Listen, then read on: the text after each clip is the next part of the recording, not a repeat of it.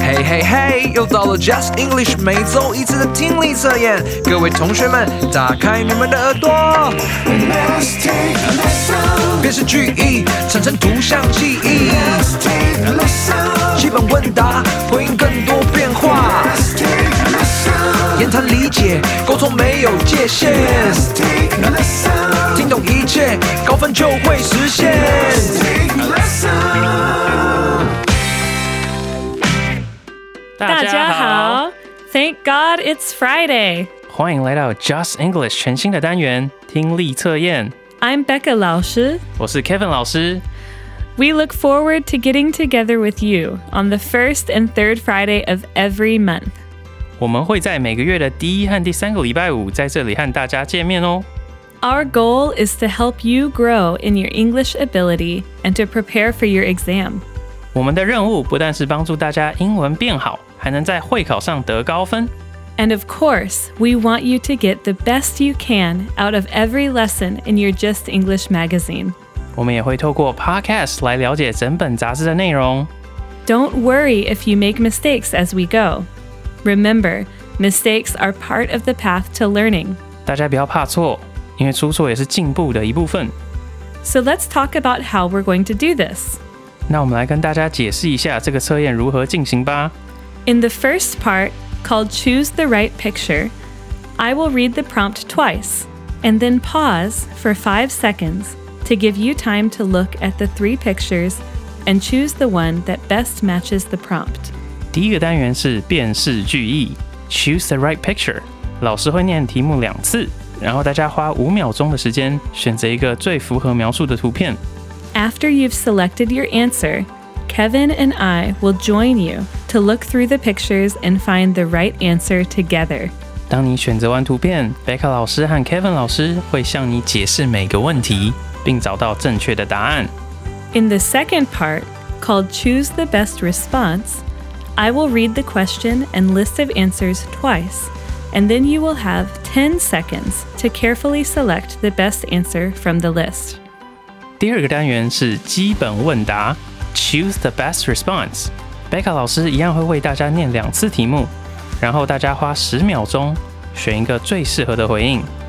Like the first part, after you've chosen your answer, we will go through the list of choices with you together to see which one is the best response for the question. 就像刚刚第一单元一样， 当你选择最适合的回应以后，贝卡老师和 Kevin 老师会向你解释每一个选项，并找到正确的答案。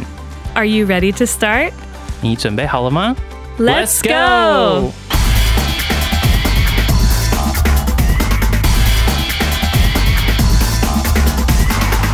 第一个单元是辨识句意，Choose the right picture。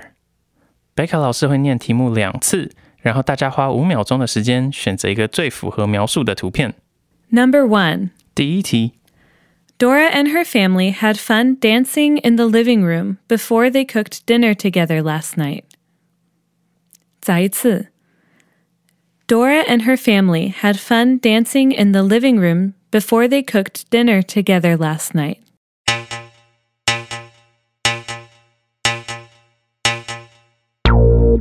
大家都作答完毕了吗？那我们接下来到第二题喽。 Number two. Scott is having fun on his rollerblades. 再一次. Scott is having fun on his rollerblades.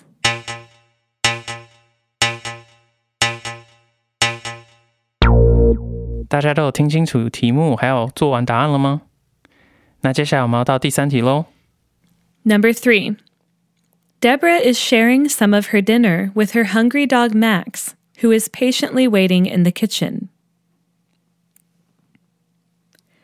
Deborah is sharing some of her dinner with her hungry dog Max, who is patiently waiting in the kitchen.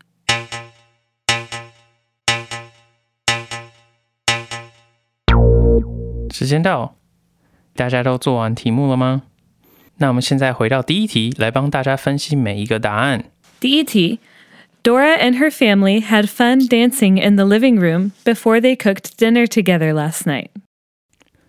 昨晚 Dora 和她的家人煮晚餐以前，他们在客厅一起跳舞。 The keywords for this statement are dancing and living room. 所以贝卡老师有提到，这里有两个 keyword，第一个是 dancing，就是跳舞的意思；第二个是 living Living room 就是客厅。所以我们可以看每一个选项，选项 A，选项 A 看起来是 Debra 和她的家人坐在沙发上，然后一起看着电视，但是这样就好像没有在客厅跳舞，所以选项 A 是不正确的。我们再看选项 B，选项 B 是 Dora 和她的家人一起在客厅跳舞的样子，所以这样看起来选项 B 好像才是正确的答案哦。那我们现在再来看选项 C，选项 C 是 Dora 和她的家人一起在煮晚餐，可是这样的动作却并没有和题目里面叙述的在客厅里面跳舞有一致，所以选项 C 也是错误的哦。我们的正确答案就是选项 B，大家都有答对吗？Did you choose the right answer? 那我们现在再来看第二题。 Of course. Number two Scott is having fun on his rollerblades. 第二题说 Scott 开心的在溜直排轮。那贝克老师，这第二题的 keyword 到底是什么呢？ The keyword for number two is rollerblades. 哦，所以关键字是直排轮啊。嗯，那我们来看一下 A、B、C 这三个选项，哪一个人是在做直排轮这个运动？ 那我们先来看选项 A。选项 A 里面有三个小朋友，其中一个小朋友是在溜滑板车，另外一个是在溜滑板，第三个小朋友好像的确是在玩直排轮，但是我们没有办法确定哪一个小朋友是 Scott，所以我们先看下一个选项。选项 B 是一个小朋友溜着滑板的样子，所以这个小朋友很明显的就跟我们的题目是完全不一样的，因为他并不是在溜直排轮。那我们就看选项 C，选项 C 是一个小男孩，然后他溜着直排轮的样子，所以 C 的这个选项应该就是 Scott 了。所以我们正确的答案就是 C。大家都有答对吗？Good job, guys. Actually, when I was younger, I liked to play on my roller skates, but I was always afraid of rollerblades. One thing I always wanted to try though was huaban. Oh, huaban. What's the English word for that? Huaban in English is skateboarding. Skateboarding. Have you ever skateboarded before? I have, and it was a very sad experience for me because I fell down and injured myself a little. Oh, but, I think that happens to everyone who tries. Right. I still would love to play it one day. You know, last time we were on, I talked about surfing and how I really like to surf. Well, a lot of surfers actually skateboard too. Skateboard sounds very similar to surfing, but it is on land. Ding, ding, ding. Yeah, that's why people love it so much. Skateboarding helps surfers to practice on land what they love to do in the water. Thank you, Becca, for sharing. But we probably have to go back to the questions now. Sure. Question number three. Deborah is sharing some of her dinner with her hungry dog Max, who is patiently waiting in the kitchen.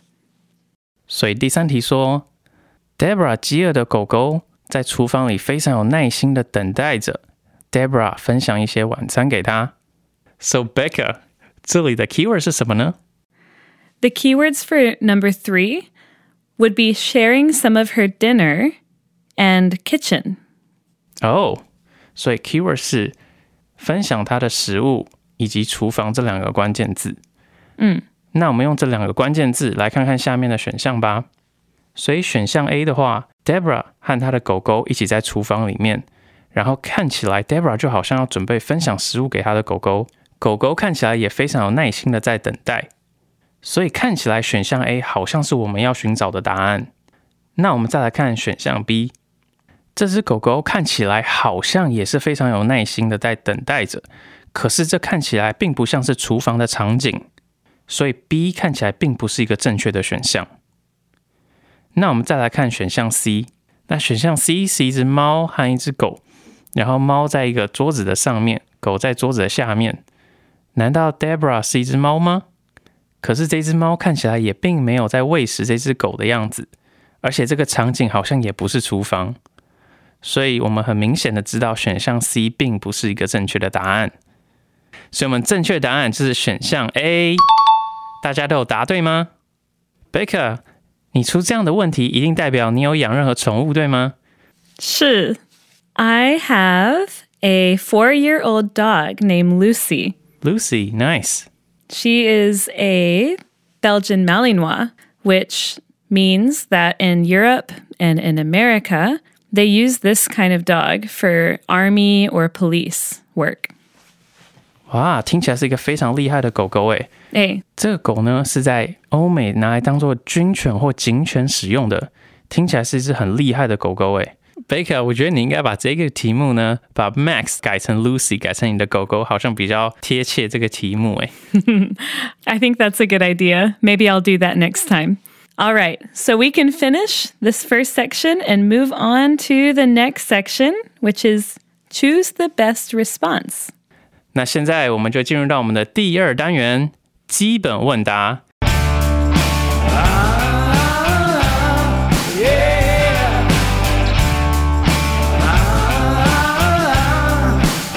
Choose the best response。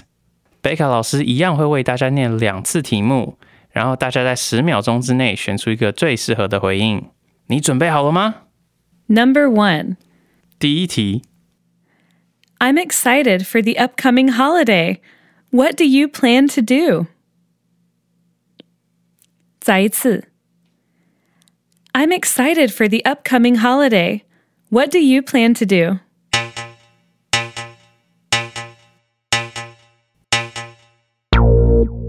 大家都选好答案了吗？那接下来我们到第二题喽。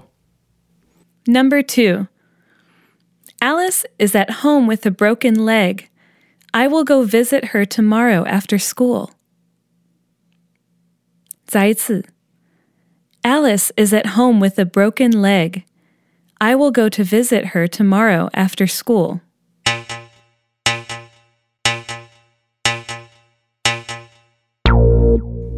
大家都好了吗？那我们到第三题喽。Number three, Do you mind if I sit next to you? 再一次. Do you mind if I sit next to you?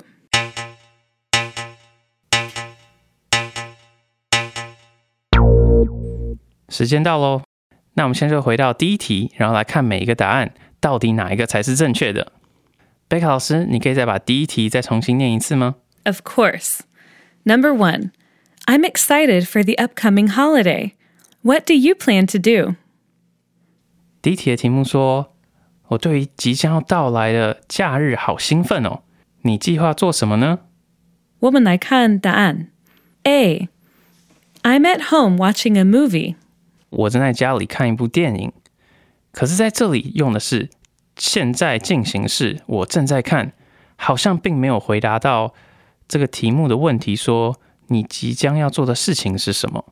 所以 A 是一个错误的选项。那我们再来看选项 B。B. My family will travel to the coast and spend time at the beach. B 的选项说，我们家人会去海边旅游，并且在海滩上玩耍。这样子看起来的话，好像有符合题意在询问的你即将要计划做什么事情。所以这样看起来，B 的选项好像是正确的答案。再看选项 C，C. I visited my relatives and my grandma cooked a big meal. We played games together too. 选项 C 说，我造访了我的亲戚，然后我的阿嬷还做了一个大餐给我吃，我们还有一起玩游戏呢。可是这个选项 C，它是已经做完的事情，是一个过去式 visited，好像并没有回答到提议，就是说你即将要做的事情是什么。所以我们也可以非常明确的知道，选项 C 就是错误的答案。所以这一题大家都可以看到，其实在考的是大家的时态，只有选项 B 是未来式，所以选项 B 才是正确的答案哦。大家都有答对吗？那我们再来看第二题吧。Alice is at home with a broken leg. I will go to visit her tomorrow after school. Alice 腿骨折了，并且待在家里。我明天放学以后就会去看她。选项 A， A. I think I will be ready to leave soon. 选项 A 说：“我准备好要走了。”可是好像并没有直接回应到这个问题，说放学以后去见他的这个部分。所以，我们先来看选项 B。 B. I want to go to school early tomorrow. 选项 B 说：“我明天想要早点去学校。”可是这个选项好像并没有跟这个问题有任何的关联。所以我们再来看选项 C。 C. I heard about that. I'd like to go too if you don't mind. 选项 C 说：“这件事情我也听说了，我也想要一起去，如果你不介意的话。” 嗯，所以看起来 C 是很明显的符合这个题目的答案。我们正确答案就是 C。Good job. OK，那我们最后来看第三题。Number three, Do you mind if I sit next to you? 你介意我坐在你旁边吗？A. Someone is already sitting in the chair in front of me. 选项 A 说：“有一个人已经坐在我前面的椅子上了。”前面的椅子上好像并不是坐在你旁边，所以我们可以很明确的知道选项 A 是错的。B. Sure. I don't think anyone is sitting in this seat. 当然，我不认为我旁边的位置有任何人坐。这样子看起来，选项 B 这个答案非常的符合。那我们先把选项 B 放一边，我们再来看选项 C。C. I'll call you tomorrow afternoon. 选项 C 说：“我明天下午再打电话给你。”可是选项 C 的回答完全跟题目没有任何的关系，是非常文不对题的。